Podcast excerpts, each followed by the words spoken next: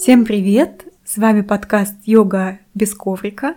Это второй выпуск, и в нем я, Елена Ломтева, автор подкаста, автор медитации и йога-нидра, которые вы слушаете на этом канале. Я расскажу вам о том, как йога-нидра изменила мою жизнь и как вообще я стала сначала инструктором йоги, а потом психологом. В первую очередь я, конечно, очень вас хочу поблагодарить за то, что вы продолжаете слушать те медитации, те выпуски, а, пока немногочисленные, которые есть на этом подкасте. Для меня это очень ценно и очень вдохновляет начать вести подкаст регулярно. Я надеюсь, что вы будете слушать новые выпуски так же, как предыдущие. Здесь будут появляться какие-то рассказы о йоге, о психологии, интересные гости. И в ближайшем будущем я планирую сделать здесь небольшой марафон, но это спойлеры, об этом мы поговорим позже. С чего же начинается моя история? А, с того, наверное, что уже больше 10 лет назад, в 2009 году, как я вообще начала заниматься йогой. А, на самом деле я не планировала этого. Я зашла в ближайший фитнес-клуб рядом со своим домом, просто чтобы сходить в солярий. И там я увидела объявление о наборе в группу йоги. Вспомнила о том, что в детстве я очень увлекалась творчеством а, Мадонны и знала, что она занимается йогой, и решила, что мне тоже обязательно нужно это попробовать. И я пришла на класс, преподаватель меня просто поразил. Преподавателем был э, такой взрослый мужчина, ему тогда было около 50 лет, но то, что он делал, асаны и то, что он рассказывал, самое главное про философию йоги, меня просто поразило до глубины души. Где-то полтора-два года я просто ходила на его занятия. Это было в годы моего студенчества, когда я еще училась в университете. Потом я начала работать, и, к сожалению, у меня уже не было времени на посещение занятий. И как-то я это дело забросила. Пока не случилось э, то, что случается со многими, кто приходит в йогу, такой личностный кризис, когда не понимаешь, э, кто ты, где ты, вообще зачем ты, что для тебя важно и куда идти. Я думаю, что многие меня поймут. А, кто приходил в йогу. Есть такая поговорка, что в йогу от хорошей жизни не приходят.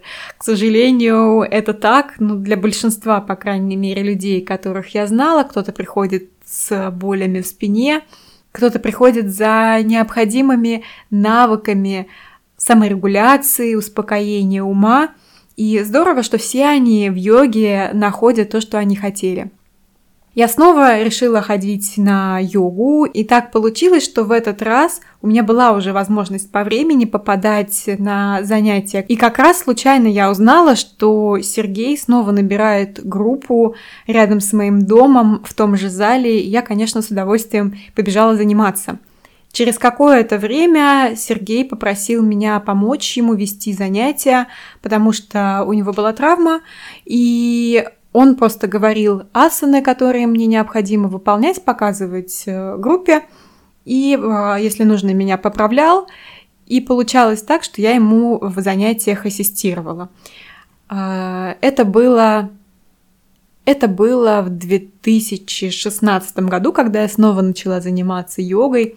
Осенью Сергей решил уехать в отпуск на месяц и предложил мне вести группу. Я, конечно, была в ужасе, как я в его отсутствие сама буду вести занятия. Я не инструктор, у меня нет необходимых знаний, но он, как такой истинный гуру, меня успокоил, сказал, что ты справишься, а, главное, что нужно запомнить, это вот примерно такая последовательность он мне рассказал, но еще более главная вещь, это что должно быть 50 на 50, строгость и чувство юмора.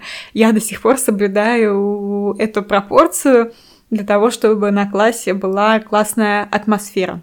Через какое-то время я поняла, что я хочу больше, я хочу действительно стать инструктором по йоге, попробовать себя в этом направлении, хотя э, я была достаточно хорошо реализована своей основной деятельности как э, маркетолог. Я на тот момент работала директором по маркетингу в сети баров, но что-то не давало мне покоя. Мне хотелось э, чего-то. На тот момент, может быть, я сама не понимала чего, и Хотя нет, вру, я на самом деле понимала, просто мне страшно было признаться себе, что это возможно, что можно стать инструктором йоги вот так, э, сменить профессию. Для меня тогда это было чем-то просто нереальным, невозможным, чем-то, на что нужно будет потратить долгие-долгие годы, чтобы просто начать э, преподавать и сделать это основным видом деятельности. Но жизнь распорядилась иначе. Совершенно случайно, когда я искала какие-то возможности где-то еще позаниматься, узнать что-то новое о йоге, я нашла сообщество Generation Yoga, узнала, что при них есть школа инструкторов, пошла учиться в эту школу и параллельно уже преподавала, вела группы. И у меня продолжал нарастать такой внутренний конфликт. С одной стороны, я преподаю йогу, сама в этом плане развиваюсь, с другой я занималась ресторанным бизнесом, где принято продвигать э, алкоголь, э, такое прям излишнее чревоугодие, но пока этот внутренний конфликт во мне жил, и я не знала, как его разрешить. Параллельно с обучением в школе инструкторов Generation Yoga я случайно как-то зашла на практику йога-нидры э, с поющими чашами. И тогда я на этой йога-нидре загадала себе свое первое намерение, свою первую санкальпу. Я пожелала найти свое направление в йоге. И кто же знал, что жизнь так распорядится, что йога Нидра меня буквально тут же приберет к рукам. Ну, не тут же, спустя какое-то время, когда я делала курсовую работу для школы инструкторов, я случайно наткнулась на книжку с вами Сатьянанды э, по йога Нидре. Там была какая-то цитата мне нужная, но я вспомнила эту чудесную практику, вспомнила свое волшебное состояние после нее. Помню, когда мы лежали в этом большом зале, где-то вдалеке. Это было в торговом центре, там э, отдельный зал был для йоги. И я слышала где-то голоса детей, музыку вдалеке, и думала, как же я расслаблюсь, э, если на фоне какие-то звуки, что-то происходит. Но через какое-то время я нашла себя в каком-то вакууме. Я слышала только звук чаш, голос инструктора, и время, пространство, все потерялось. Осталась только я и то, что есть внутри меня. Наверное, это был едва ли не первый момент в жизни, когда я осталась наедине с собой, действительно. И этим и цена йога Нидра, что она нас погружает в это состояние очень легко. Мы остаемся наедине со своим внутренним потоком. И я вспомнила это чудесное состояние, когда ко мне попала эта книга, и я поняла, что я хочу им делиться. Э, это было страшно в первый раз давать практику без какого-либо опыта, но почему-то мне захотелось попробовать. Я распечатала текст одной из практик и этим же вечером попробовала дать на занятии по йоге, которое я вела, и всем эта практика настолько понравилась, хотя я помню, что я сделала просто огромное количество ошибок, я все перепутала, части тела называла в хаотичном порядке, но все равно людям, которые были на той практике, настолько понравилось, что я поняла, что нужно продолжать э, этим заниматься. Я вела йога-нинру э, практически каждое занятие, там раз или два в неделю, и, конечно, мне снова захотелось больше – я начала искать, где можно изучать э, йога-нидру в России, стать э, каким-то сертифицированным инструктором, но, к своему удивлению, я таких курсов не нашла вообще.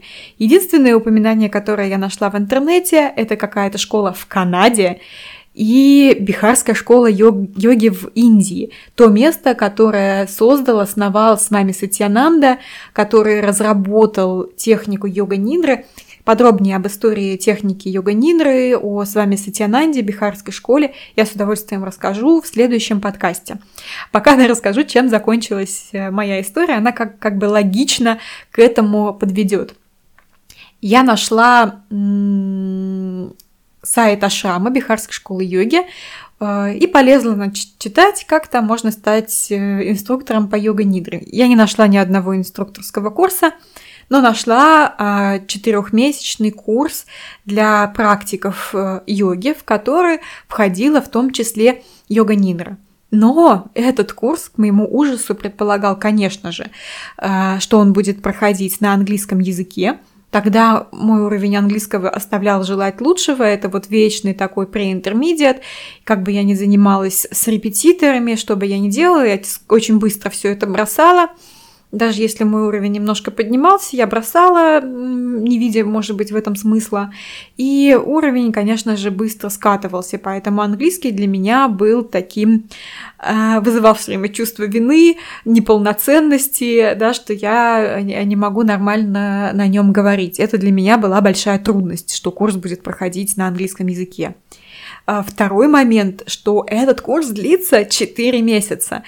Это, безусловно, предполагало, что мне нужно уволиться с той работы, на которой я работаю, потому что никто меня, конечно же, в четырехмесячный отпуск не отпустит. Но бог ты с ним. Если я вернусь и скажу, что я 4 месяца устраиваюсь на следующую работу, тогда у меня были такие мысли, устраиваясь на следующую работу, скажу, что я где-то 4 месяца обитала в ашраме, мне тогда казалось, что меня непременно посчитают какой-то чрезвычайно странной, хотя на самом деле я сейчас думаю, что это, конечно же, не так а, что это вполне нормально куда-то там поехать 4 месяца отдохнуть и потом вернуться нормально к, к той работе, которую вы выполняли. В этом нет ничего страшного, особенно если вы разговариваете с действительно адекватным работодателем. А, он это расценит как э, вложение в себя. Но мне показалось, что меня сочтут э, непременно какой-то странный, который обязательно потом опять куда-нибудь уедет в ашрам, хотя, видимо, я на самом деле так считала, что я, если я туда съезжу, то все пути назад э, не будет. И в этом я, конечно же, была права, как я сейчас понимаю. Вот, и для меня это казалось просто невыполнимой задачей, еще и потому, что это непонятно, сколько денег стоило, а деньги копить я совершенно не умела.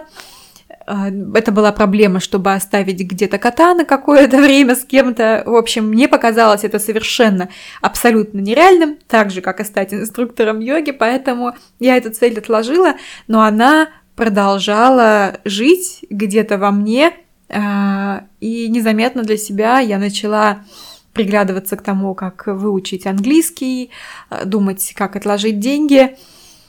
И совершенно случайно а, получилось так, что с той работы, на которой я работала, меня уволили. Это было очень неожиданно для меня, хотя это имело свои причины, потому что за 4 дня до того, как я пошла, до того, как я узнала о том, что меня увольняют, я пошла сама, как э, практикующий, на занятия по йога-нидре к другому преподавателю. И э, там со злости я была тогда в очень таком нервном состоянии, потому что очень большой проект у нас был на работе, мы открывали новый ресторан. И вот в этом нервном состоянии я загадала себе в сердцах, что я хочу заниматься только йогой и ее продвижением. И через 4 дня моя санкальпа, а, загаданная тогда в сердцах, она исполнилась. Поэтому бойтесь своих желаний. Пожалуйста, загадывайте санкальпу очень осторожно, потому что она действительно может исполниться. Причем, если вы ее загадываете в нестабильном состоянии, она может исполниться не совсем так, как вы этого ожидали. Но в итоге, конечно, все закончилось хорошо, потому что Юля Чай, создательница сообщества Generation Yoga, предложила мне стать куратором сообщества, и я с удовольствием э, согласилась, потому что давно об этом мечтала.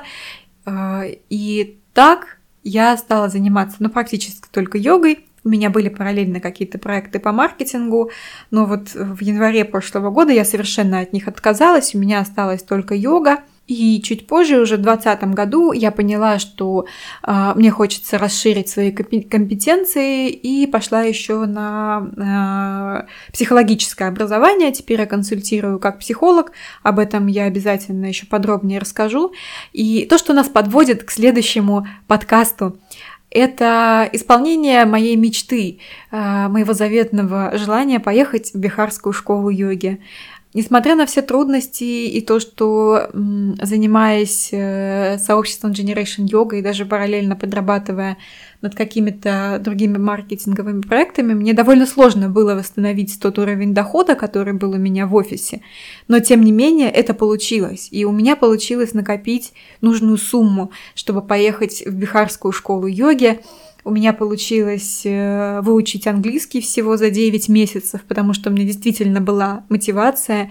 И в октябре 2019 года, как раз перед пандемией, я очень рада, что так получилось, что у меня получилось э, уехать в 2019 году. Я не была уверена, что мне хватит ресурсов, и я рассчитывала, что если не получится, то я пойду в 2020 году, потому что курс, э, тот, на который я хотела в Бихарской школе, проводится всего один раз один раз в году. И в 2020 году я, конечно же, бы уже никуда не поехала, мы все это прекрасно понимаем.